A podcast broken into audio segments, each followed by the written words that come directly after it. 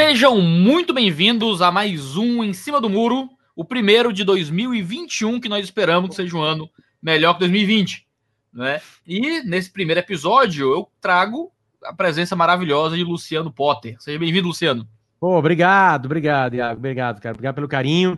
Uh, é, além de consumir, foi uma coisa interessante, que eu estava numa temporada de um dos meus podcasts sobre que eu perguntava se Deus existia.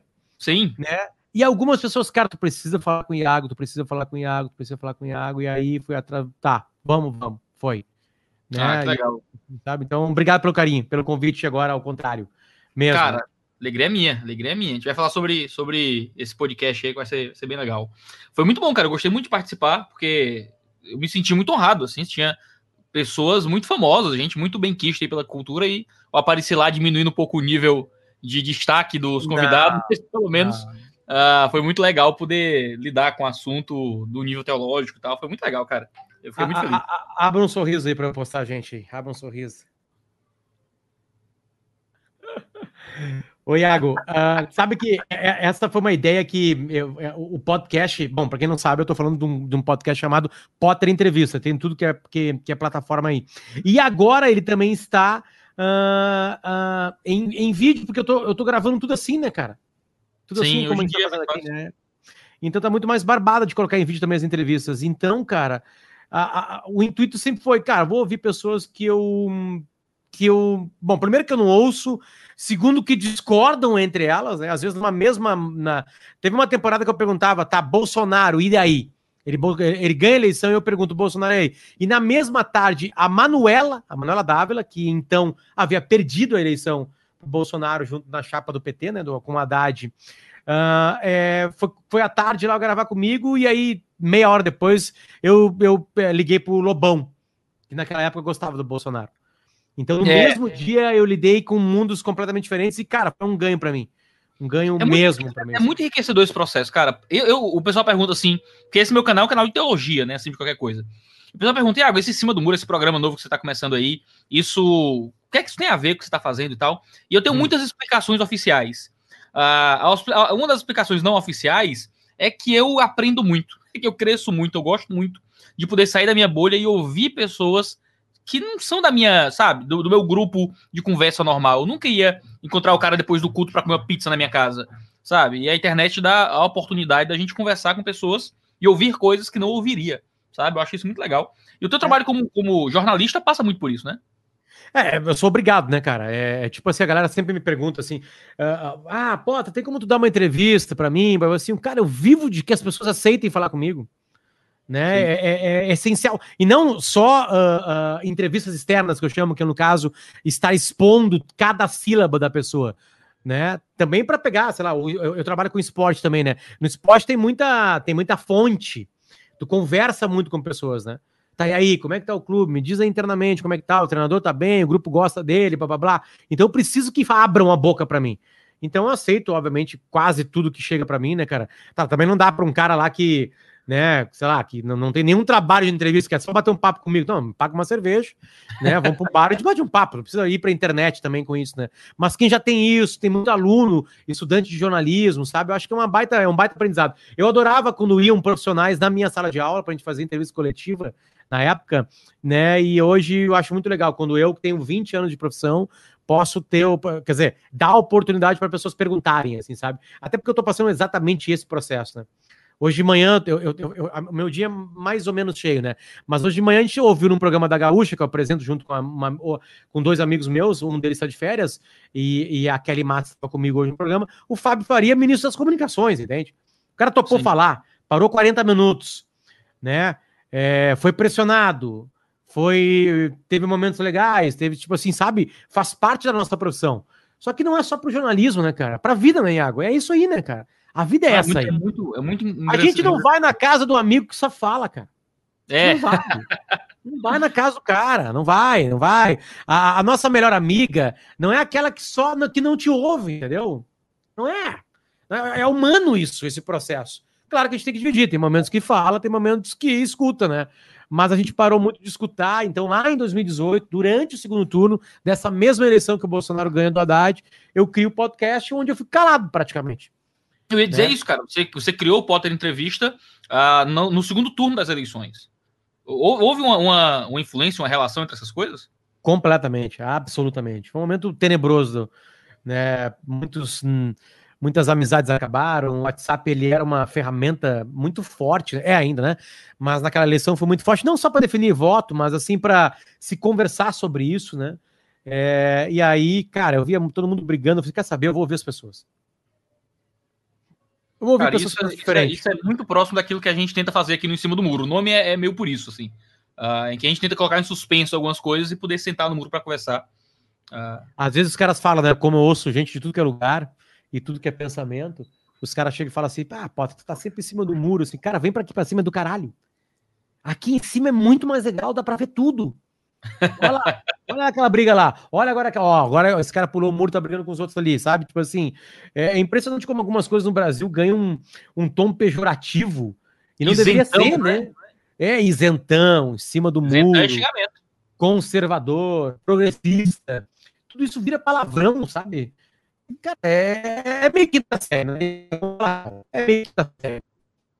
É aquela que é, adolescente e, e acho que esse Cara, te perguntar.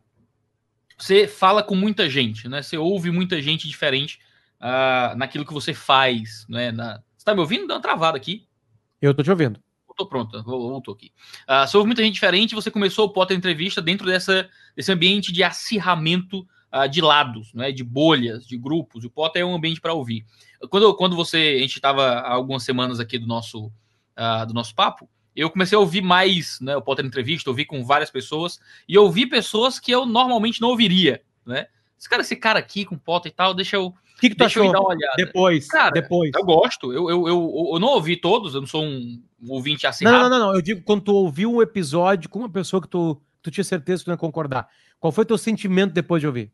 Eu vou dar um exemplo claro. Hoje eu estava indo para um, um pro gastro, próximo para o médico, e eu vi o com Jones Manuel.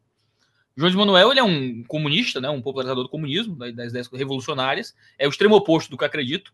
Né? Ah, eu li muito Jones Manuel quando teve toda aquela treta sobre Stalin e tal, e selecionei muitas coisas que ele falou nesse período, com referência, com fonte, para poder. Vai sair um livro aí que vai sair em algum momento sobre política no Brasil. Uh, e ouvi-lo, não é, confirmou que eu realmente estava interpretando ele corretamente, mas é interessante poder ver como ele raciocina sobre as coisas que ele crê, não é? E ver co como é que tudo faz sentido na cabeça dele dentro de um todo maior. Isso é muito legal. Porque por mais que eu discorde, eu continuo discordando do José Manuel, o cara parece menos alienígena para você. Quando Exatamente. você tem que escutar os processos de justificação daquilo que ele acredita, sabe? Eu acho isso uma coisa muito boa de se fazer, porque o debate fica melhor. Se um dia eu encontrar Jones Manuel na rua, ou alguém que segue ideias parecidas, eu já entendo melhor. E a conversa já parte de um ambiente um pouco mais à frente. A gente perde uma hora menos de conversa até se entender, ah, já começa uma hora à frente de, de esses processos de racionalizações já estarem mais bem claros na minha cabeça. Isso é muito legal poder ouvir o outro lado.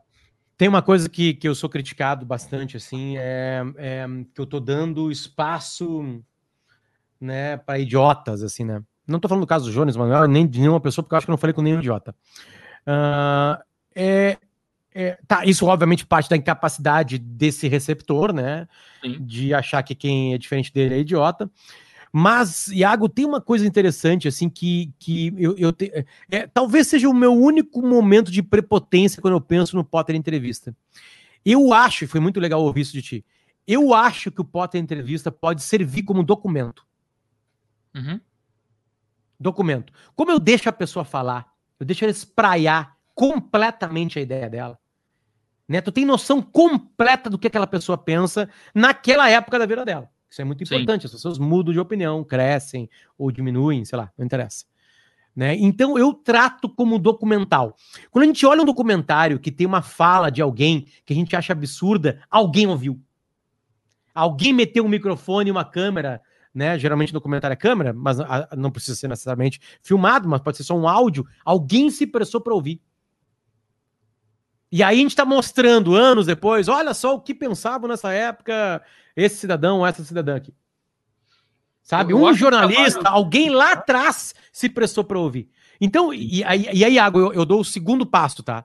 Que é o seguinte: a gente acha que o público consumidor, ele é um idiota. Uhum. Todo mundo que, que, que, é, que é, tem algum tipo de, de. lida com algum tipo de comunicação, ou que faz monólogos, ou que faz diálogos, ou que participa de talk shows, a, a gente acha que precisa mastigar para quem está ouvindo ou vendo entender. Sabe? Isso é uma petulância que todos os comunicadores têm. Eu descobri que eu não preciso fazer mais isso, cara. Eu não preciso mostrar, olha só, agora ele foi preconceituoso. Entendeu? Hoje o Fábio Faria, ministro da Comunicação, hoje, dia 6, para quem não sabe, a gente está gravando isso aqui, está fazendo uma live, isso vai ficar gravado, no dia 6 de janeiro de 2021. Hoje, ele falou que não vai se vacinar. Eu assim, por quê? Não, porque eu, tô, eu fiz agora um exame e eu tô com uns anticorpos muito altos. Depois eu vou fazer um novo exame, aí vai cair os anticorpos, aí eu me vacino. Se tu vai ouvir qualquer especialista em vacinação, o melhor que tem numa vacinação é todo mundo ser vacinado. Quanto mais gente vacinado, mais o vírus sai de um corpo para outro. Opa, aqui não dá. Opa, aqui não dá. Ah, mas aqui os anticorpos. Não sei, pois é, talvez seja alto, talvez não. Quando é que foi que tu mediu, ministro? Ah, foi semana passada. Bom, já passou uma semana. Entende? É por isso que o processo de vacinação é uma coisa em massa. Né? Claro que cada comorbidade tem um detalhe, uns tem que ser 100%, outros não. Tipo assim, sabe? Claro. Eu ouvi isso aí, Iago. E aí eu, eu, eu dei uma forçadinha. Mas o senhor não vai mesmo se vacinar? Tipo assim, sabe? Aí ele continuou respondendo. Aí eu pensei assim, cara, tá ótimo. O público ouviu, entendeu? Ah, mas Potter, e aquele cara que tá ali ouvindo e não quer se vacinar? Ele pegou e, e ouviu de um ministro agora mesmo que não vai se vacinar. Galera, jornalista, comunicador não muda mundo nenhum. Vamos parar com essa noção de que a gente vai mudar o pensamento das pessoas, que a gente é uma espécie de, de ar, de, tem uma coisa divina que sempre muda, sempre influencia, sabe? Não, é, assim, é óbvio que quando eu estou comunicando, Iago, tem, acontece um monte de coisa errada. É óbvio que vai ter gente que vai ser mal influenciada, outros vão ser bem influenciados, né? Agora sim, não, não dá para dominar, não é Deus para comandar os processos todos, entende? Então eu prefiro falar, eu prefiro entender que quando eu estou entrevistando alguém, eu estou entrevistando e quem está ouvindo é adulto e dono da sua liberdade de pensamento. Eu estou te apresentando. Olha só que idiota isso. Olha só que maravilhoso isso. Agora o problema é teu. Porque eu não. Eu, vou te perguntar, Iago, qual foi a última vez que tu mudou a opinião de alguém? Eu não sei. a gente comunica em público assim, a gente recebe alguns feedbacks aqui e lá, porque eu não sou jornalista, né? Eu sou comunicador, sou professor. Não, mas tu, né? tá, tu tá numa boa, tu tá, na, tu tá nessa bolha aí. Comunica. É. Comunica. Comunica. Deixa eu fazer uma pergunta, Potter, para ti. Uh, jornalismo é praga ou salvação? Nesse sentido. Ah, eu acho que ele pode ser praga, mas quando bem feito, ele é salvação, certamente, né? É uma, é uma, é uma baita ferramenta, né, cara? É uma ferramenta que, que sociedades. que não, não existe nenhuma sociedade evoluída, e, e eu evoluído aqui não tô dando nenhum tom de. de, de, de ah, tu me entendeu. E a galera que tá vendo também entendeu. Né? É, Hoje, é... infelizmente, tem que pontuar tudo para não tem, né? tem, tem, cancelamento tem na internet. Exatamente. Então, tipo assim, é, não existe uma sociedade que funciona, melhor dizendo, sem o jornalismo aberto, independente, né? Isso não quer dizer que os jornalistas são donos da verdade, não quer dizer que eles têm razão em tudo, é, não quer dizer que eles não erram. Eu acho que o jornalismo brasileiro, principalmente o brasileiro, passa por uma bolificação onde ele só escreve para ele mesmo, fala para ele mesmo, né? É, se filma para ele mesmo, não consegue romper bolhas, não entendeu ainda por que, que o Bolsonaro é presidente da República, não entendeu. Entende? Eu acho que tem vários defeitos. Quando eu falo jornalismo, obviamente eu estou falando de todo mundo. E eu estou sendo agora genérico, eu estou errando. Né? Tem muita gente que compreendeu. Mas em si, o jornalismo brasileiro ele, ele, meio que escolheu um campo assim e meio que fala só para esse campo. Isso é uma pena. Mas acho também que está sendo uma coisa de, de, de, aprendizado. Eu aprendo todo dia, né? Eu faço parte dessa bolha. O que eu mais tento é atingir mais pessoas, que mais pessoas me ouçam, que podem até se irritar comigo, entende? Mas que pelo menos prestem atenção em mim que, que, e, e notem que eu estou atento a isso. Esse é o meu pedido diário. Quando antes de começar um programa, eu penso assim, cara, que as pessoas compreendam que eu estou atento a elas. Né? Parece meu filhote. Você, você concorda que é um viés ideológico muito comum e muito uh, bolificador mais à esquerda nas, eu, nos ambientes de mídia no Brasil? Eu não sei se é um viés ideológico, Iago, porque a imprensa bateu pra cacete no PT. Bateu pra cacete. A Globo News, que é comunista, cara, o acompanhamento da Globo News, da Lava Jato, que praticamente destrói o PT, né? Não é a Lava Jato que destrói, a Lava Jato mostra o que o PT vinha fazendo, né? Com bilhões de reais devolvidos. A Globo News, cara, ela, ela tinha orgasmos com aquilo. Entende? Então eu não sei se é um aparato ideológico. Eu acho que o jornalista, o jornalismo tem que ser do contra. Eu acho que ele tem que ser do contra, né? Mas talvez seja muito mais preguiça, cara. Muito mais preguiça, né? Tem, sei lá, 150 pessoas no jornalismo brasileiro que vão lá e pensam e aí os outros 1.500 copiam. Entende? Não vão mais. Tá? Por exemplo, assim, declarações do Bolsonaro, né? Uhum. Tem muitas absolutamente idiotas, estapafúrdias, mas tem outras que são tiradas de contexto. Aí alguém escreve uma coluninha, já está definido o que é aquilo. Entende? É, é. Então, cara, tem, tem, tem, tem muita coisa assim. Eu acho que é muito mais preguiça. Né? E quando eu falo do jornalismo brasileiro, Iago, eu não tô tirando meu corpo fora. Eu sou preguiçoso igual. Entende? É, então, então. Dúvida, eu acho você é o cara que produz muita coisa. Eu acho que. É, é, é não, eu, eu digo numa maneira de pensar, assim, sabe? Sim. Vai muito na onda. Né? Eu chamo a onda do passarinho azul no Twitter. Entende? É uma, é uma mesmice de pensamento, sabe? Eu não sei quem falava. Não, cara, quando morreu o Roger Scruton, eu lembro que alguém comentou. Era um texto, acho, da, do The Guardian, eu acho. Que o cara dizia. Alguém falou assim: é, é, o legal do Roger Scruton, eu não sei se isso é completamente verdade, mas eu gostei da frase, é que ele pensava com a cabeça dele. Isso falta muito pra gente. Isso falta pra cacete pra gente. Primeiro que falta tempo. Segundo, tá todo mundo atabalhoado e cheio de coisa para fazer. Então, se eu pego umas pessoas que mastigam para mim, dá beleza. A gente tá pensando muito pouco com a nossa cabeça. Muito pouco. É muito mais fácil pincelar uma manchete aqui com uma submanchete. Ah, peguei aqui um videozinho de um minuto no Instagram que define o que é o tratamento da Covid e já bastou. Sabe? Eu pego esse pensamento político que é absolutamente complicado de se entender. Aí tem um vídeo de um cara lá que, não, agora entendi.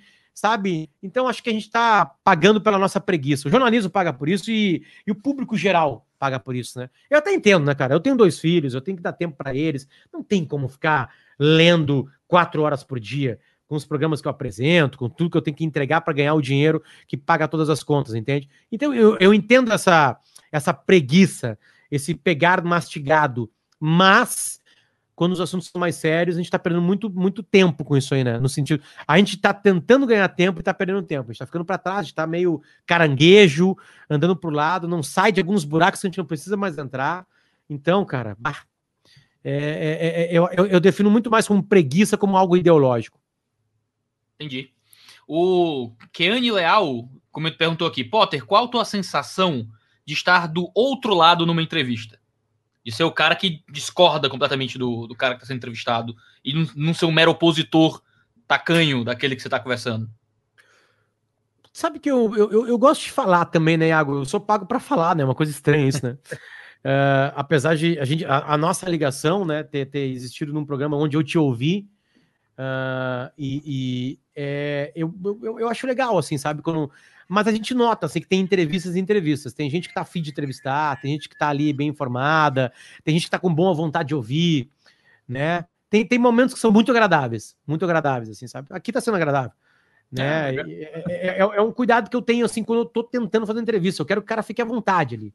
Que aquele menino, aquela menina, aquele homem, aquela mulher estejam ali bem, sabe? Que, que, que a minha próxima pergunta tenha a ver com a resposta que foi dada, sabe? Que não seja um, um mapinha, já tá no caderno aqui, tá resolvido, entende? Não, eu quero que aquela pessoa dance comigo, né? Então eu, como entrevistador, eu gosto disso.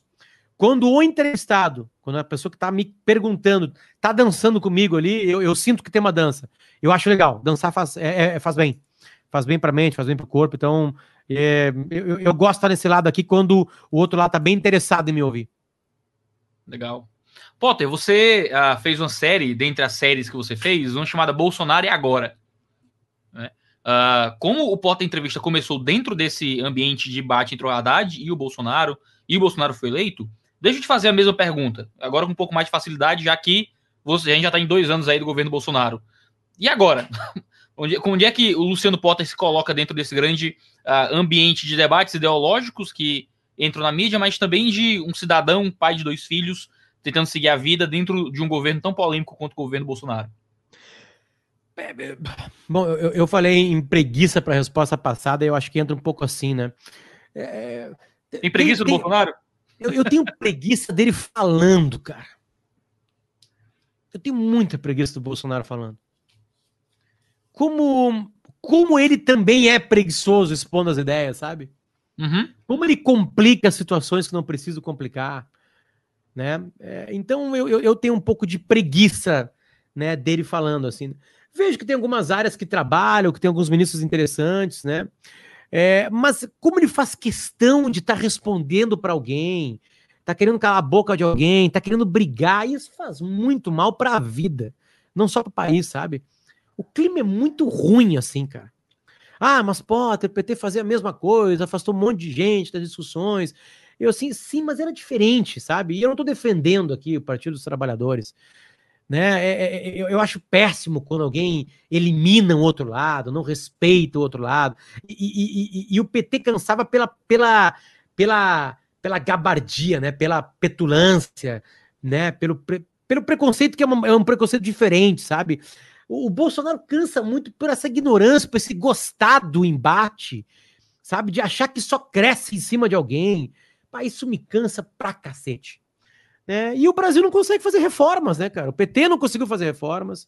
O Bolsonaro não consegue fazer reforma. Tá tudo bem tem uma pandemia no segundo ano dele, onde todo mundo quebra, onde todo mundo vive situações, mas a gente poderia passar muito mais em paz com um Bolsonaro mais ouvinte, mais sereno, né? Ele piora tudo, abraça causas que não estão completamente resolvidas de medicamento, sabe? Isso dá um cansaço muito grande, sabe?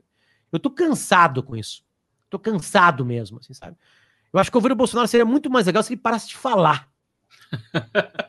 né? Para se falar, não fala mais, sabe? Ou define um dia para falar, e aí fala para a imprensa profissional, entende? É, com mais tranquilidade, acho que todo mundo ganharia com isso. E, e, obviamente, a imprensa cai em todas, em todas as iscas que ele joga. Todas as iscas. Porque algumas coisas são pensadas, né, Iago? Né? Todas as iscas são. Ele, a imprensa cai em tudo. Qualquer fala dele, sabe? Já reverbera umas bobagens que não precisa reverberar, sabe?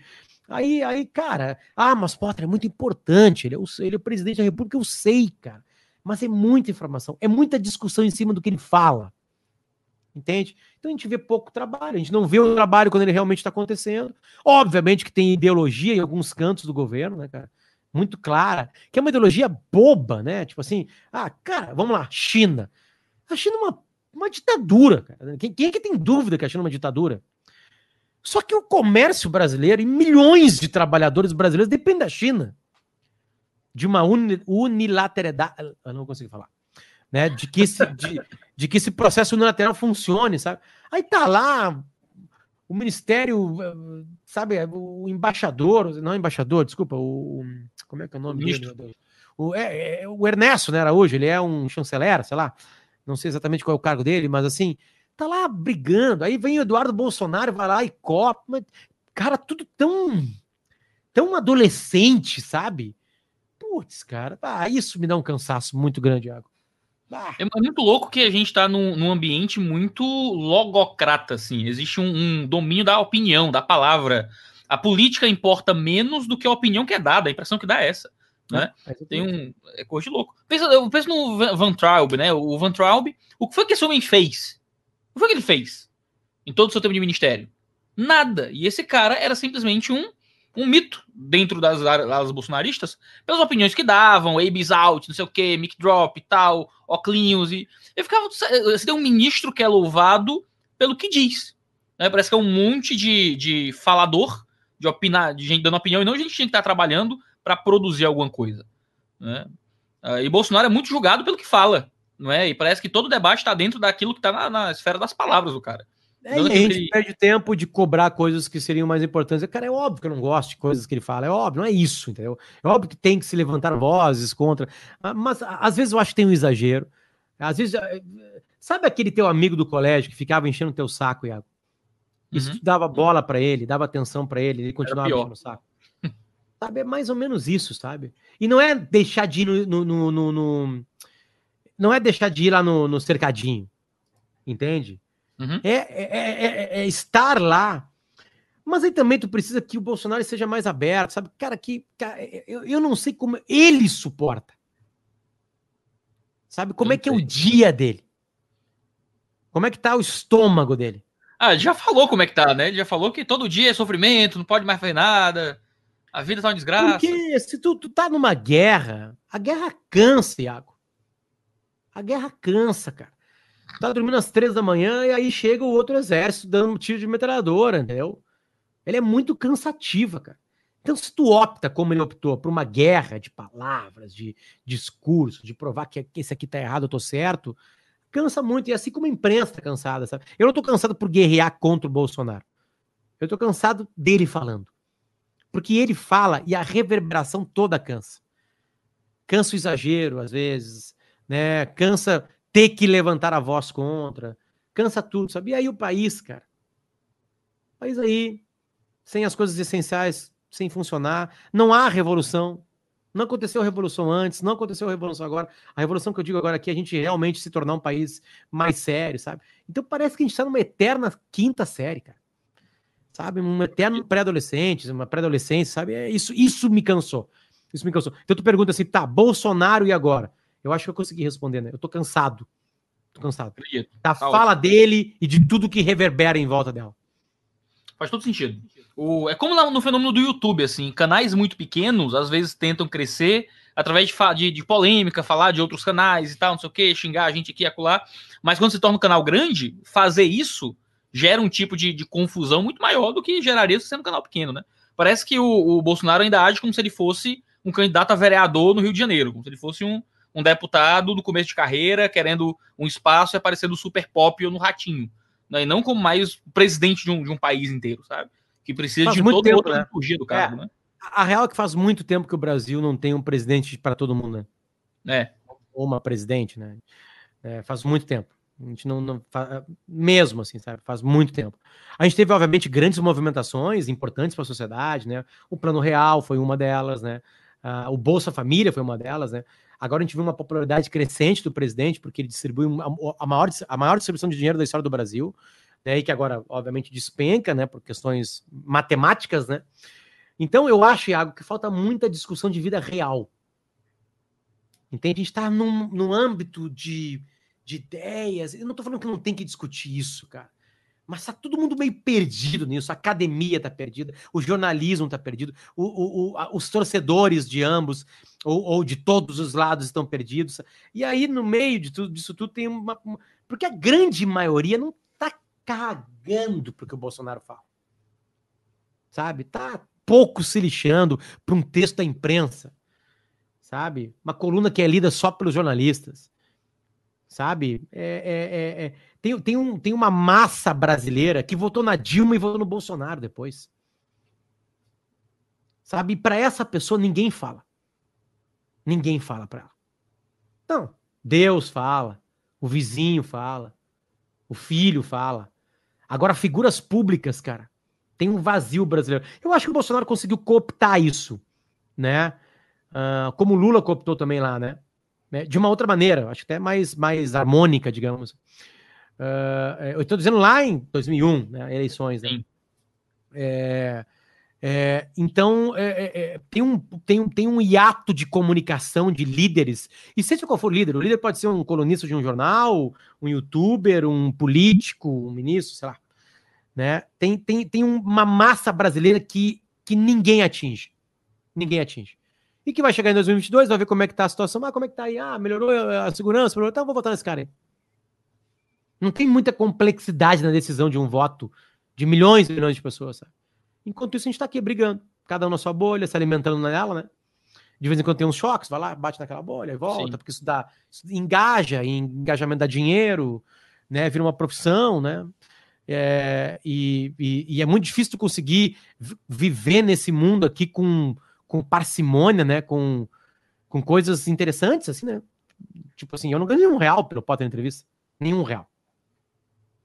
Né? Agora que eu botei as coisas no YouTube, começou a dar uma graninha, mas que não paga a escola do meu filho. Entende? Tipo assim, e eu não vou ficar brigando, Iago. Sabe? Eu não vou. É, óbvio que de vez em quando eu quero dar uma opinião e ela pode ser polêmica por si só, mas é isso que eu penso. Eu vou buscar polêmica. entende? Que é um projeto meu de 2021 ser mais monologal. Essa palavra nem existe, né? Mas. Talvez existe. Talvez exista, né? Se não existe, então, agora está instituído. Está inventado, né? Tem inventado. Tá a língua portuguesa. usem. Ela, ela, é linda, né?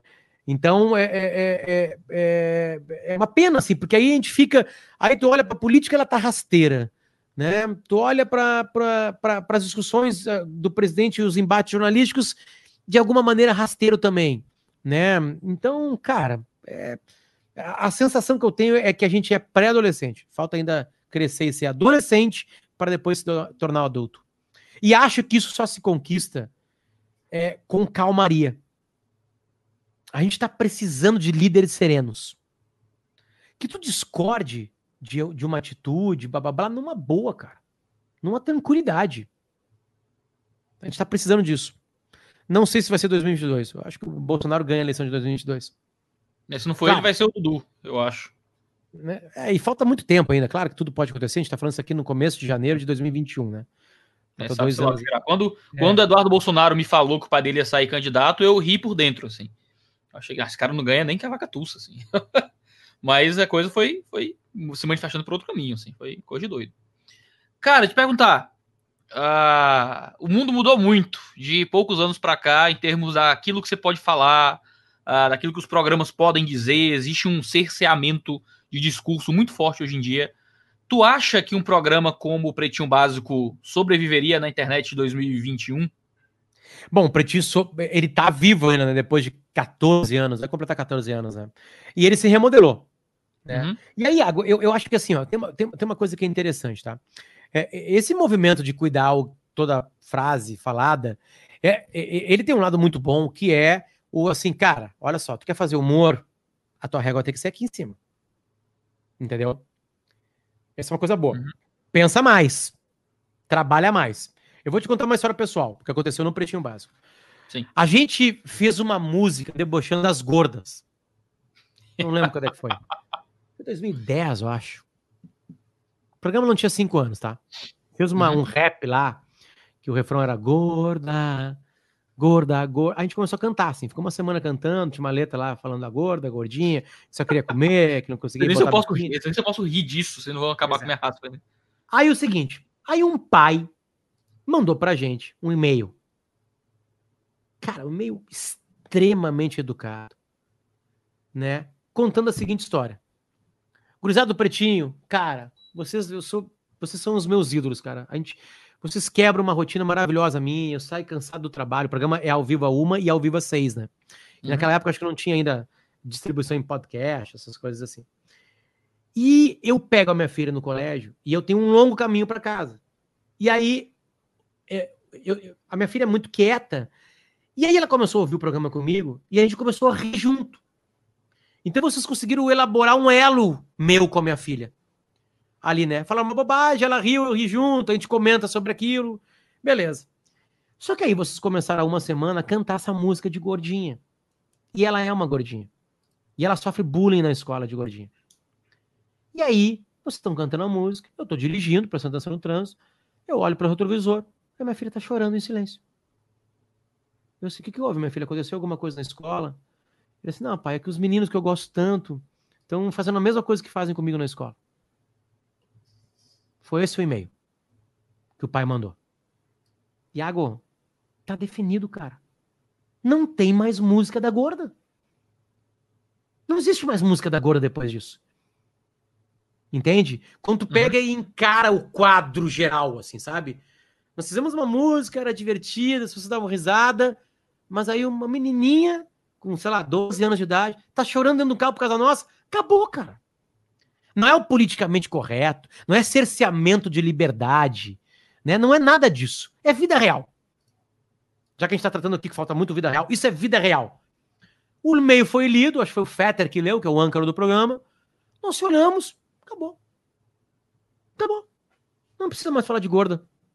Ah, tem uma piada, e a gorda foi lá e sentou, e aí o, o, o mago caiu do banco. Ah, deu, acabou. É uma outra coisa, entende? Então, cara, eu, eu acho que essa, essa sanha ideológica, é, essa busca para um mundo perfeito, é, é, ele eleva a régua. A régua está mais acima. E isso faz muito bem. Só que a coisa ficou tão exagerada que a gente eliminou uma coisa que é muito importante para a gente conseguir viver, que é poder errar. Ninguém mais pode errar. Ninguém mais pode fazer uma cagada.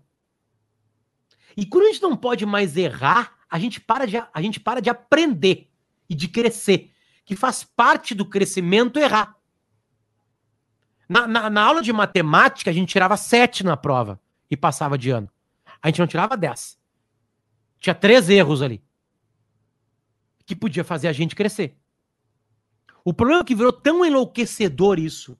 É tão, é tão sanguinária a busca por um cancelado ou uma cancelada que a gente não está se dando conta que a gente não pode mais errar. E aí, querido e querida telespectadora, que está na internet vendo isso aqui gravado ao vivo, aí, uma hora, isso vai chegar em ti. E aí talvez tu perca o teu emprego, o teu filho pare de comer, porque daqui a pouco é tu que vai errar. Tu vai ser gravado, vai escapar alguma coisa, tu vai escrever uma coisa errada no, no Facebook e vão printar. Entende? Mas aí, Potter, tá liberado o preconceito? Não, tá liberado a gente aprender.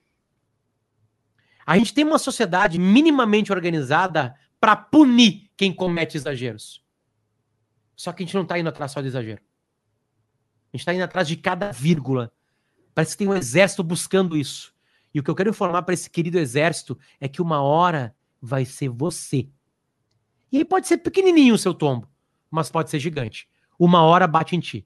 E obviamente que essa incapacidade de entender o que é erro, o que é uma cagada com dolo, né? Porque não tem mais isso.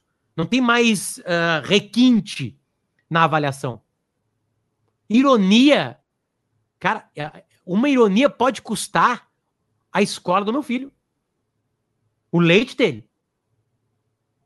Entende? Uma ironia. Ironia é uma figura de linguagem, cacete. Usada em todas as línguas do planeta Terra.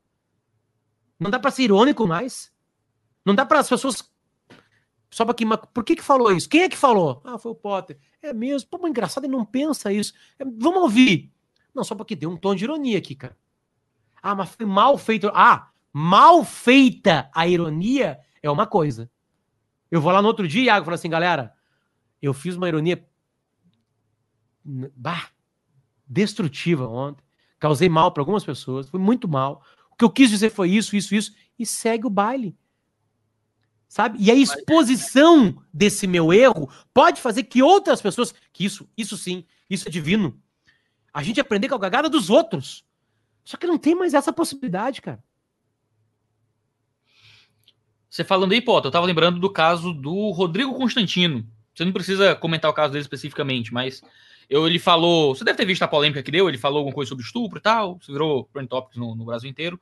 E é engraçado, ele fez uma fala, na fala ele disse uma coisa. Quando eu entrevistei ele aqui no em cima do muro, eu disse exatamente isso que eu estou dizendo para você.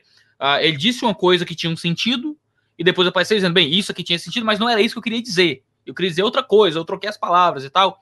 E ele tentou se corrigir lá. Por mais que eu, que eu ache realmente que a fala dele lá, no sentido errado, foi uma coisa eh, ruim de todas as formas, eu não quero entrar nesse ponto. O ponto é, o cara disse uma coisa, depois ele veio desdizendo aquilo que ele disse. Não, não é isso, não acredito nisso, minha ideia é outra, mas isso não importa. Absolutamente não importa. Porque ninguém mais está indo atrás daquilo que o cara realmente acredita. E isso que é meio, meio estranho, né? Porque não é mais o indivíduo por trás da fala. É unicamente o discurso e aquilo que o discurso é por si só. E não é mais se você acredita nisso. Não é se você acredita o que você pensa sobre negros, ou sobre estupro, ou sobre isso o quê. É a linguagem, é a palavra pura e simplesmente. E isso é muito estranho, porque qualquer hora você pode usar uma palavra, porque a regra das pessoas é muito diferente. Aí você usa a palavra denegrir, você é um racista. Você usa judiar, você é um nazista.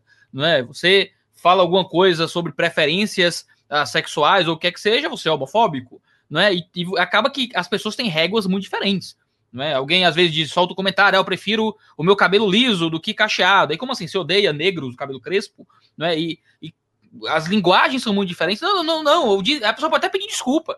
Pode até dizer, não, não foi isso que eu quis dizer, não é assim que eu queria me expressar. Mas a opinião da pessoa não vale mais. O que vale é um discurso printado, às vezes descontextualizado, às vezes até infeliz mesmo, errado, mas a pessoa no dia seguinte diz, não, gente, não era isso. Às vezes meia hora depois, o caso do Constantino, ele soltou aquele, aquela live dele lá, meia hora depois ele soltou um vídeo de meia hora explicando, ó, não é isso que eu queria dizer, né? Mas não absolutamente não importa, né? Nessa sanha a persecutória, não é? O que as pessoas dizem vale mais que qualquer outra coisa.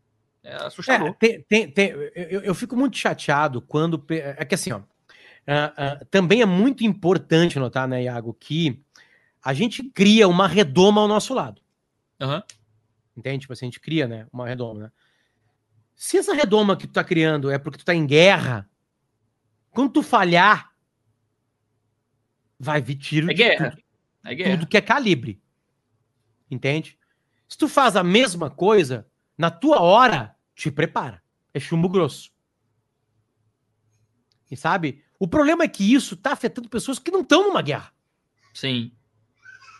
Não estão numa guerra. Que erraram, foram felizes. Sabe?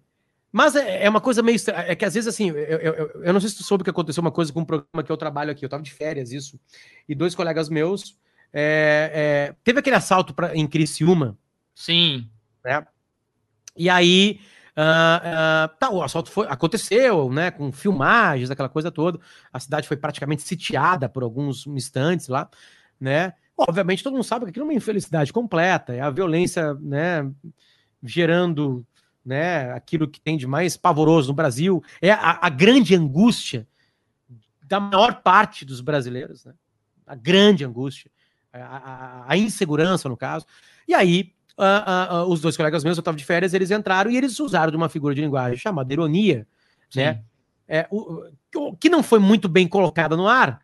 É, e isso, eles pediram desculpas depois, escreveram textos e explicaram isso no ar também, assim, olha, dizendo que, tipo assim, olha, é, é, o resumo é uma coisa que a gente fala sempre. Bom, pelo menos os caras foram nos bancos e não entraram na nossa casa aqui com as nossas crianças, blá blá blá. Só que foi uma fala mais, um pouco mais longa, né? E aí ficou perdida no programa, assim, né? Foi mais longa do que desejava. Não ficou muito claro que aquilo era, um, era, uma, era uma coisa bem, tipo assim, a que ponto chegamos, onde a gente agradece quando não acontece isso. Todo mundo pensa isso, na verdade, né? Cara, Aconteceu na terça-feira, não aconteceu nada. Quarta-feira, nada. Quinta-feira, é, teve uma movimentação na internet, capitaneada por grandes é, é, influencers da, de uma direita assim, mais nervosa, assim, que começou em Porto Alegre, depois se espalhou. O Leandro Russo é muito poderoso na internet. E aí começou uma pressão nos patrocinadores. Hum. Sabe o que hum. aconteceu? Quase todos saíram, Iago. Ficou um patrocinador. Com notas de repúdio, né? Olha, lamentamos, o fato muito triste, blá blá blá, então por isso estamos tirando o dinheiro do programa, porque a gente não concorda com isso, blá blá blá. Tudo certo, tudo democracia. Não gostou, tira a grana, a grana é tua, beleza. Ah, mas a gente sofreu muita pressão, beleza, então tá. Aí ficou um patrocinador. Um patrocinador ficou. Aí eu, eu converso com as pessoas que patrocinam meus programas, né? Claro. Aí eu perguntei, tá. Aí eu falei assim, cara, vamos, vamos ver o que vai acontecer com a tua empresa. Primeira semana, beleza, um burburinho. Segunda semana, nada. Terceira semana, uma pessoa. Muita coisa de robô, porque uma empresa até que lida com TI. E ele sacou que tinha coisa organizada chegando. Acabou. Acabou. Passou. Entende? O cancelamento é muito efêmero, tu, né? Tu consegue entender, entender Iago, que para mim tá tudo certo em todos os sentidos? Sim. Comunicadores fizeram uma, uma, uma comunicação. Ela não ficou 100%. Pediram desculpas. Certo. Patrocinadores não gostaram do que aconteceu no programa, que eles botam dinheiro. Caíram fora. Ah, teve pressão, pô, eles podiam aguentar. Cara, os caras têm CNPJs para fabricar produtos e não para aguentar pressão. Entendo a pressão que eles sofreram. Caíram fora. O que, que tu faria se fosse dono de uma empresa? Não, eu, eu, eu esperaria. Eu esperaria. Calma, gente. Os caras pediram desculpa. Beleza, mas não tá tudo certo. Várias empresas, aliás, me ligaram. Falaram assim, pô, a gente tá saindo, por causa disso, disso. Cara, tá tudo certo. Entendo o ponto de vocês, é isso aí mesmo. Entende? O Leandro Ruxo tá na dele, né? pegou uma parte editada, foi realmente um, né, uma fala que, que fica ruim, assim, principalmente se editada e se bem preparada, né? Que é. Aí ficou os defensores dos bandidos, entende? É, é, essa, esse é o carimbo. Que é uma bobagem. Davi tem textos, né? Louvando os sistemas de segurança, falando sobre melhorar presídio, sobre né, a, a, importância de policiais, aquela coisa. Tipo assim, sabe? A Kelly é a mesma coisa, uma grande jornalista que já trabalhou na Folha de São Paulo, em Brasília, né? Uma comunicadora aqui, tipo assim, foi uma, uma, uma comunicação como eu faço todo, quase todo dia, mal feita. E que um dia alguém vai editar e pode me pegar e me cancelar e acontecer alguma coisa mais séria comigo também. Entende? Então, tipo assim, é, é, é um jogo. É, a, desculpa, Iago, eu queria chegar. Na, apare... No final das contas, é um jogo. É um jogo por engajamento. É. E às vezes o engajamento, engajamento mais engajamento, fácil é, é, um, é um engajamento de, de audiência, engaja, eu preciso de audiência, eu preciso de dinheiro, eu preciso vender meu produto, eu preciso entrar em. É tipo, tudo, tudo como as pessoas vão pensar. Entende? Mas beleza, faz parte desse jogo que a gente está jogando. E nós, como comunicadores, temos que aprender a lidar com isso aí. Né? O programa continua, nós voltamos para o ar.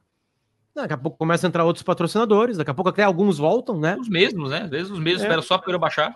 Exatamente, né? E a vida vai seguir, entendeu? É assim que é. A gente tem que, tem que ter um pouquinho mais de. Eu não sei, assim, é, é a tua área, Iago, né? Mas é, é, às vezes as coisas não precisam se definir agora, né? Às vezes dá Sim. um tempinho, deixa respirar, deixa amadurecer, ou deixa cicatrizar, sabe? Que aí todo mundo respira melhor sabe? Como tu falou assim, pô, eu não concordo com o Jones Manuel, blá, blá, blá, blá, eu fui ouvir ele. A entrevista é bem longa, né? tem quase duas horas, né? não sei se tu ouviu tudo. Sim. Tá ali como... Ah, tô ouvindo 1.8 tá ali como, é, como funciona o Jones Manuel, tá ali. Tá tudo ótimo. E do caralho que ele aceitou falar comigo, entendeu? Que ficou Sim, ali falando, ótimo. sabe? Tá ali, tá tudo, tá tudo lindo. Aliás, ele topou falar comigo, porque num outro podcast a gente falou mal dele. Sim, não era uma vez no Oeste, né? É. Exatamente. Ele fala várias o, vezes. O, o Kenny Léo também perguntou, Iago, pede para ele falar do Era Uma Vez no Oeste. O Era Uma Vez no Oeste é um outro podcast que eu tenho, junto com dois amigos meus, que também são Tem trabalhadores. 300 podcasts, Potter. Mais ou menos, cara. E adoro fazer todos eles, né? E o Era Uma Vez no Oeste a gente olha uma série chamada The West Wing, que é uma puta de uma série americana, sobre um presidente americano e a equipe que está em, em, torno dele, e ali comenta. Só que a gente mistura muito com temas da atualidade. Então eu, Daniel, escolhe o Magro Lima, né? Duas figuraças, assim, amigos meus. A gente se reúne uma vez por semana. Durante a pandemia, a gente está fazendo duas vezes, voltamos para fazer uma vez. E a gente adora gravar. Adora fazer ao vivo e gravar. Toda quinta-feira, às duas da tarde, né? E tem uma audiência bem legal, assim, sabe? Aparece entre os, sei lá, 150, 200, 100 podcasts mais ouvidos no Spotify. E a gente fica feliz com isso, porque o público entendeu qual é a nossa mensagem. Que, que tenta sempre ter um olhar um pouquinho mais afastado, menos apaixonado isso não quer dizer que é o olhar certo, né? Mas um olhar mais ponderado tende a, a entender melhor o que está acontecendo. Assim, a gente gosta de tentar fazer isso. Não quer dizer que a gente consiga, claro. Legal.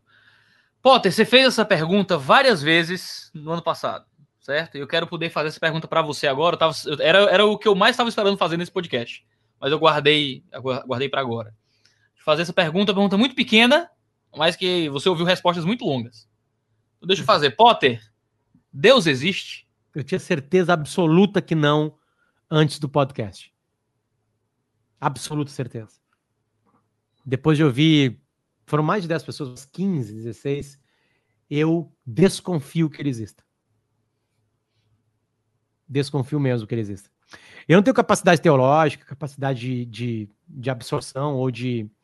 até de fala para isso. Mas esse podcast despertou para em mim uma coisa que era um super erro da minha vida, que é querer entender melhor as religiões. Querer entender melhor isso. E perder um pouco essa prepotência de, de tratar mal quem vive disso, quem vê isso, sabe? Eu, eu, eu, eu gosto muito de uma fala do Emicida no, Rada, no Roda Viva, quando a, a pergunta encara, tipo assim, por que, que a esquerda se afastou dos evangélicos, assim? Aí o MC traz um pouquinho de vida real, assim. Sabe? Dizendo assim, ah, se afastou porque você tem preconceito. Né? Você tem preconceito, você acha que são os donos da verdade, acha que tudo que vocês pensam é o certo, não se abrem para nenhuma dúvida, né? E aí tem bilhões de pessoas que acreditam em alguma coisa e vocês eliminam essas pessoas. Então, tipo assim, para isso serviu muito, assim. Então, eu não tenho capacidade científica e nem a ciência tem, Iago, de dizer que ele não existe. Entende? A minha comunicação com ele é quase zero, né? Eu, é, eu não, não, então, mas aguçou em mim uma curiosidade, dá para dizer intelectual, de entender melhor esses processos. E isso, obviamente, só aconteceu quando eu quebrei, né, um pré-conceito que eu tinha. Então, esse é o grande presente que eu ganhei, né? As horas, né? São horas e horas ouvindo pessoas e, e, e, e, depois horas e horas de em silêncio buscar mais, mais respostas para algumas perguntas e às vezes até se deliciar com não ter resposta, né? Às vezes é legal não ter uma resposta. Né? Acho às vezes é mais ou menos por aí. É verdade. É verdade. Então, uh, acho que foi isso que, que, É assim que eu respondo. Nunca ninguém me perguntou isso depois, né? A, a galera até pede, pô, tu tem que gravar um podcast só tu, depois tu acaba as temporadas. para resumir, pegar o que tu mais gostou. E eu sempre falo, baita ideia, e nunca faço. Porque eu acho que os entrevistados são melhores que eu. Né? Eu tento ouvir pessoas, especialistas, pessoas que amam aquele assunto. Né? Como jornalista ou comunicador, ele é muito mais um cara que, que ouve para depois chegar a conclusões, ou não precisa nem chegar a conclusões, ó. O Iago pensa assim, o Karnal pensa assim, o Pondé pensa assim, o Pirula pensa assim, o fulano de tal pensa assim, o fulano pensa, tá aqui, vai, decido. É, eu gosto desse trabalho também, acho que ele é interessante. Eu acho que o público não precisa que eu vá lá e depois fale, olha, eu gostei disso, né, blá blá blá. Aí, né, deixa que aí alguém que me entreviste me pergunte o que eu pensei sobre isso e aí eu venho aqui e respondo. Ah, feliz de ser, de ser quem perguntou isso, feliz. Cara, mas a vontade que dá de pregar, começar a evangelizar o Potter aqui. Mas eu já fiz isso no podcast, então eu vou, vou deixar, deixar lá. Mas, cara, deixa eu fazer uma outra pergunta aqui. Dentro desse contexto, isso me ensejou outra coisa. Onde é que você acha, se tem uma história ou, ou um caso específico, onde você acha que foi mais transformado por uma entrevista? Ou por uma série de entrevistas? Tá, não, não. É, disparadamente a série de Deus foi a melhor série. Em audiência e no que eu ganhei. Uhum. Disparadamente. Disparadamente, assim. Foi, né? Porque eu tinha uma resposta formada que foi destruída. E isso foi uma delícia. Delícia mesmo, assim, certamente. Ah, eu tenho.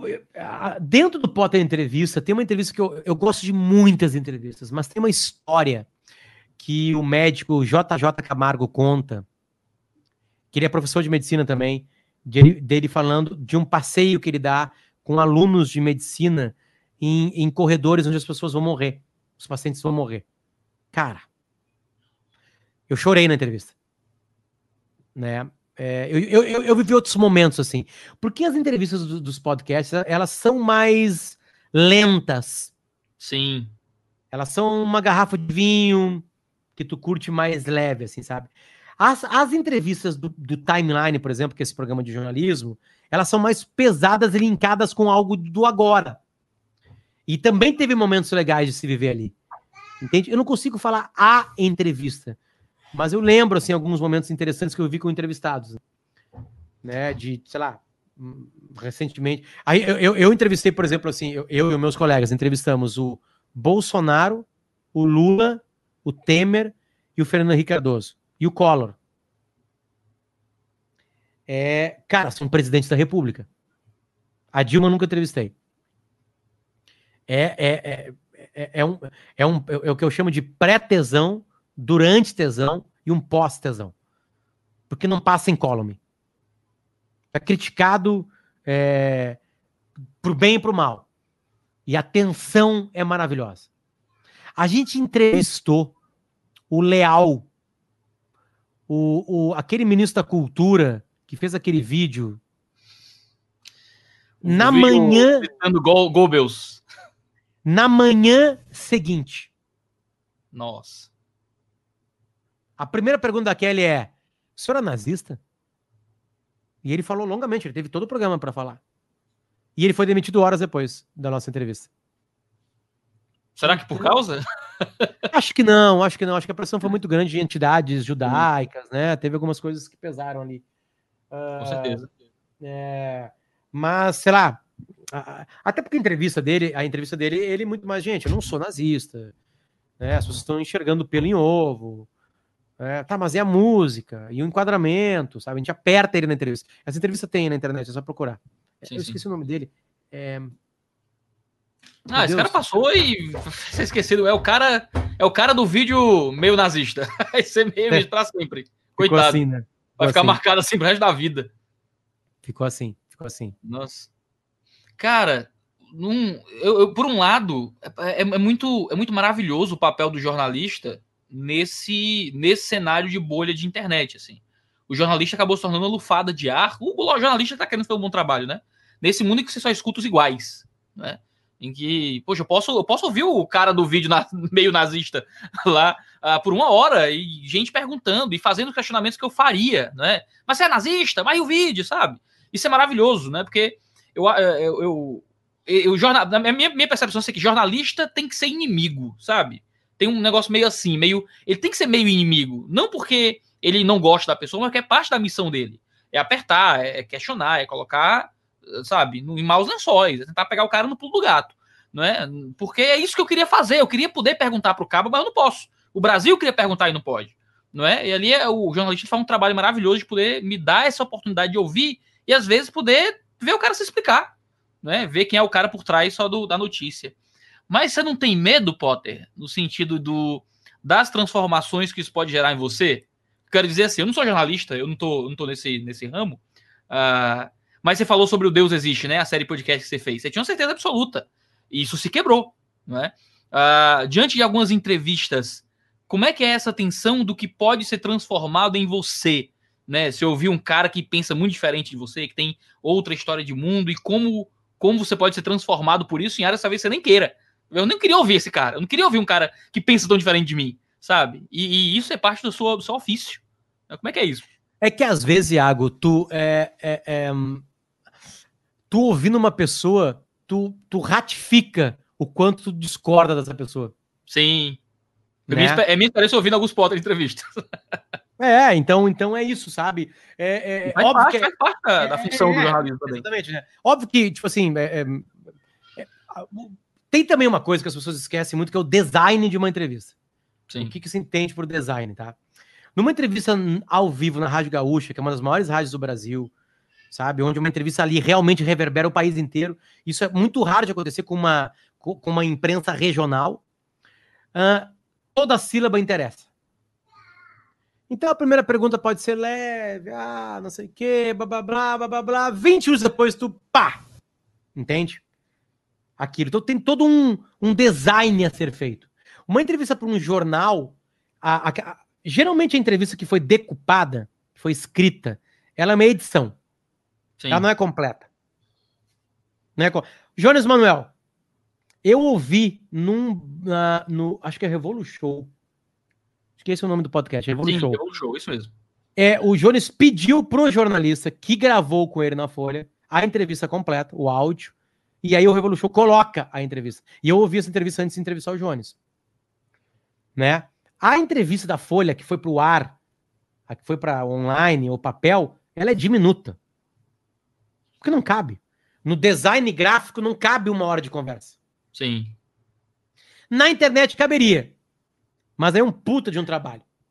Entende? Então tu e perde muito, muito. cara. Muito, não sei se você já teve, já esteve desse lado, quantas já. vezes você já teve desse lado, Cara, você dá uma hora de entrevista e você fala algumas frases memoráveis, você se esforça para dar uma entrevista legal e tal. E o que vai pro ar, às vezes, é, o é só o mais polêmico, não o mais interessante. Sabe? Porque e, é disso que geralmente, né? geralmente tira toda a complexidade, né? É. Da, da bota vários poréns e os poréns é. nunca estão lá. Nunca estão lá, exatamente, é um perigo. Eu, eu, eu, gravei todas as entrevistas que eu dei para jornal na minha vida. Gravei todas, todas. Num, num, eu tenho ainda até hoje guardado aqui. Nunca precisei me defender de nada, graças a Deus, porque todos os jornalistas que me entrevistaram foram muito. Assim, cortaram muita coisa, mas foram muito fiéis naquilo que, que era exatamente o que eu queria dizer. Mas eu tive, sabe, era um senso de, de autodefesa, quase, assim. Claro. Vai que se, vai, sabe-se lá o que esse cara vai fazer com o que eu disse. Sim. Né?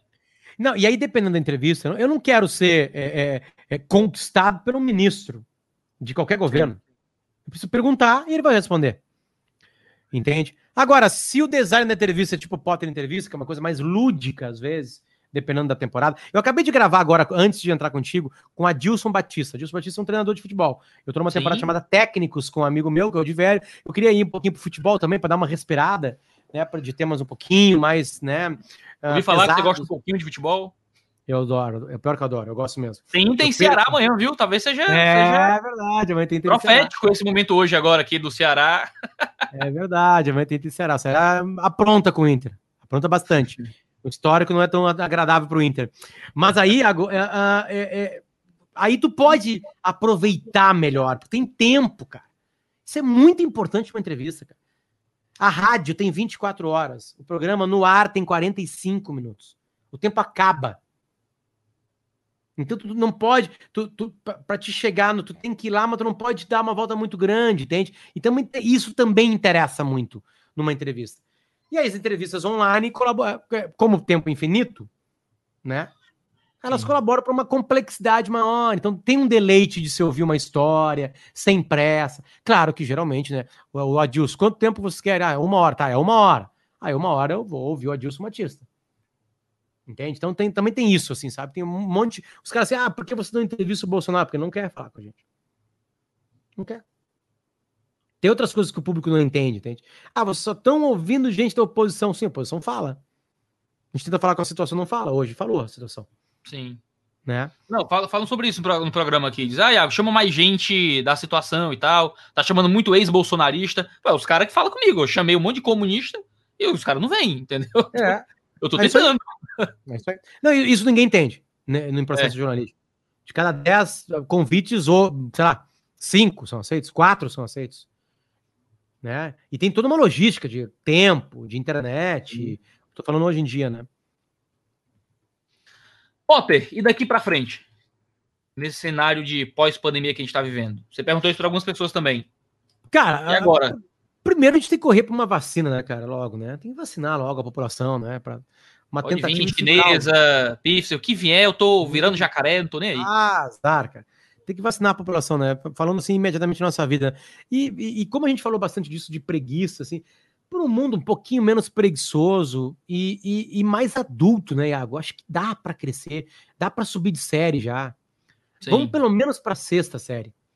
é, já que é um estágio de vida, vamos, vamos, vamos prestar atenção nas coisas que valem um pouquinho mais a pena, sabe? Eu estou no processo de tentar estar mais próximo dos meus filhos, de mudar horários do meu trabalho para isso né? De ler mais, de conectar comigo mesmo, de, de ser um pouquinho menos mais silencioso, Iago. Dar um pouquinho menos de opinião, né? É, ou estudar mais, dar um pouquinho mais de profundidade para algo que eu vou falar, sabe? Isso está me fazendo um bem danado. Eu vou fazer 42 anos, eu sou de 79. Então, isso está me fazendo um bem danado, cara. Os filhos e essa parcimônia, sabe? Que alguns podem chamar de isentão, de em cima do muro. Isso tá me fazendo um bem, cara. Bem pro meu corpo, pra minha mente, para os meus queridos em volta, sabe? Para as minhas amizades, sabe? Cansa, não, não se resolve nada de forma bélica, sabe? Claro que se tem, tem, tem um momento de dar um soco na cara de alguém, mas se for só na porrada, não vai rolar. Não vai rolar. Então, sabe, eu tô num momento assim que isso, isso tá me fazendo bem. Isso tá funcionando para mim. Não sei se vai funcionar para você. Não sei. Mas isso para mim tá funcionando. Tô mais conectado com coisas que realmente importam. E para isso eu tive que me retirar um pouquinho, me acalmar um pouco, falar menos, sabe? Sei lá, não sei se é um momento de reflexão, mas cara, para mim tá maravilhoso sabe? De descobrir que eu sei muito pouco, que eu posso buscar muito mais, que o conhecimento é, um, é uma árvore quase que infinita, tu vai num galho, que tem outro galho, aí eu descobri isso, pá, então vai para cá e vai para lá, sabe? Isso tá, tá muito bom para mim. Tá muito bom para mim. Então, que daqui para frente é, eu, eu consiga realizar mais isso, e se isso, para alguém que tá vendo a gente, pode funcionar para alguém aí, tá lindo, fico feliz da vida, sabe? Mas foi muito bom Iago ter se retirado. E foi, e foi um monte de coisa ao mesmo tempo. Foi o Potter entrevista. Uh, uh, foram os meus filhos. Foi a minha guria. Sabe? Foi uma crise econômica, familiar. Aqui, sabe? Foi legal ter se retirado um pouquinho, assim, sabe? Tá me fazendo muito bem isso aí. Tomara que em 2021 eu consiga transformar isso em, em mais realidades, entende? Em mais conteúdos que eu consiga espalhar, mais, sei lá, que as pessoas possam ver depois e falar assim, pô, que legal isso aqui, cara, gostei disso aqui. Acho legal assim, sabe? E que não seja briga, entende? Não quer dizer que eu vou cair fora de polêmicas, não quer dizer que eu vou silenciar, né? Que eu vou, né? Agora, assim, ter mais inteligência para lidar com isso, né? Tava conversando com um amigo meu ontem à noite, ele disse, cara, eu não consigo entender quem votou no Bolsonaro. Eu disse, sim, tu fica culpando essas pessoas, botando dedo na cara delas na, na rede social, eu disse, é, tem que botar. Eu disse, bom, se tu acha que isso vai fazer a pessoa votar em outra pessoa lá, lamento te informar, meu cara. Está errado. Vai criar mais senso de guerra, né? Claro que sim. Tá, cada tweet teu é 10 votos pro Bolsonaro. Se a, é, meta da tua não... vida, se a meta da tua vida é que ele não se reeleja, entendeu? Tu tá completa errado, assim, ó, muito errado de como tu tá expondo isso. Absurdamente errado. É, eu acredito. A galera não entendeu ainda que quanto mais eles forem agressivos contra quem votou no Bolsonaro, quanto mais ficarem nesse ar de ó, olha, olhem o absurdo e apelando para o senso de absurdo das pessoas, eles não entendem que eles vão acirrar ainda mais o senso de embate cósmico que o bolsonarismo tenta gerar nas pessoas. Né, de nós contra eles, de veja lá, eles são o mal absoluto, eles querem transformar seus filhos em homossexuais, eles querem transformar o Brasil na Venezuela, eles querem ah, tomar todo o seu dinheiro, roubar, né? E quanto mais isso for acirrado, quanto menos a gente sentar no muro para conversar, não é? Acho que de to todos os lados só tem a perder. Como citando nossa amável ex-presidenta, né? Ninguém vai ganhar, né? Vai todo mundo, vai todo mundo perder. Né? Ganhar, perder.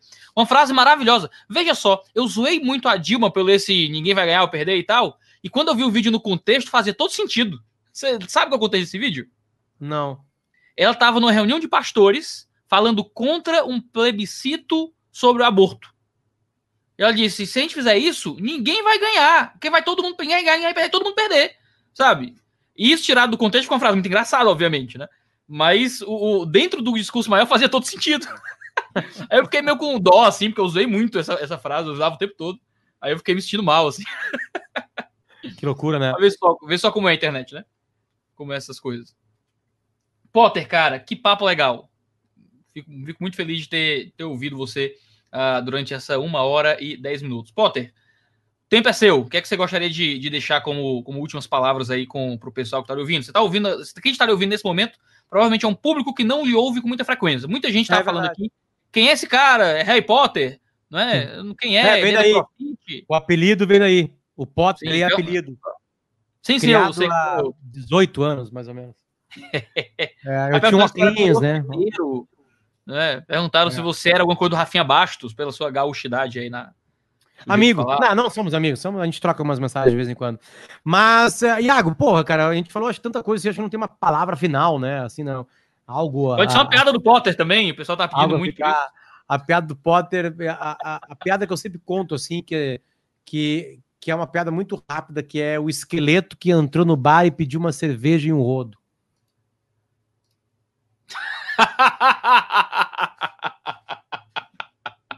excelente, excelente. Que bobagem, né? Muito boa. Vou, vou, vou embalar alguns cultos de jovens da igreja com essa aí, ver se funciona. Vamos ver, vamos ver. Vamos ver. Iago, obrigado pelo convite, cara. Muito bom sempre falar, muito bom é, participar. E obrigado pelo teu carinho, pela tua, pela tua atenção mesmo, de verdade. Obrigado, foi um papo muito gostoso, muito leve, muito tranquilo. A gente tem alguns papos mais, mais imbativos aqui. Aqui foi bem legal, foi bem gostoso. Feliz demais, sucesso para todos os projetos aí, Potter Entrevista e todos os outros 3 bilhões de podcasts que você participa.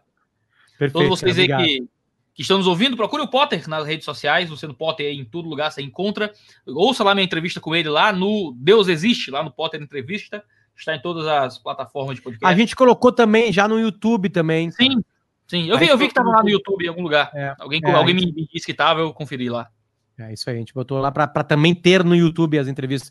Claro que ela não tem vídeo, né? A gente gravou por telefone, Sim. né? Então foi diferente lá. Né? Eu achei muito chique, foi por ligação, achando gostou. Olha, olha só, não usa internet, usa esse arcaísmo incrível que é um telefonema. Achei, achei elegante. É verdade, é verdade. Mas agora não, e... agora é só internet, agora só rolou internet. É, legal.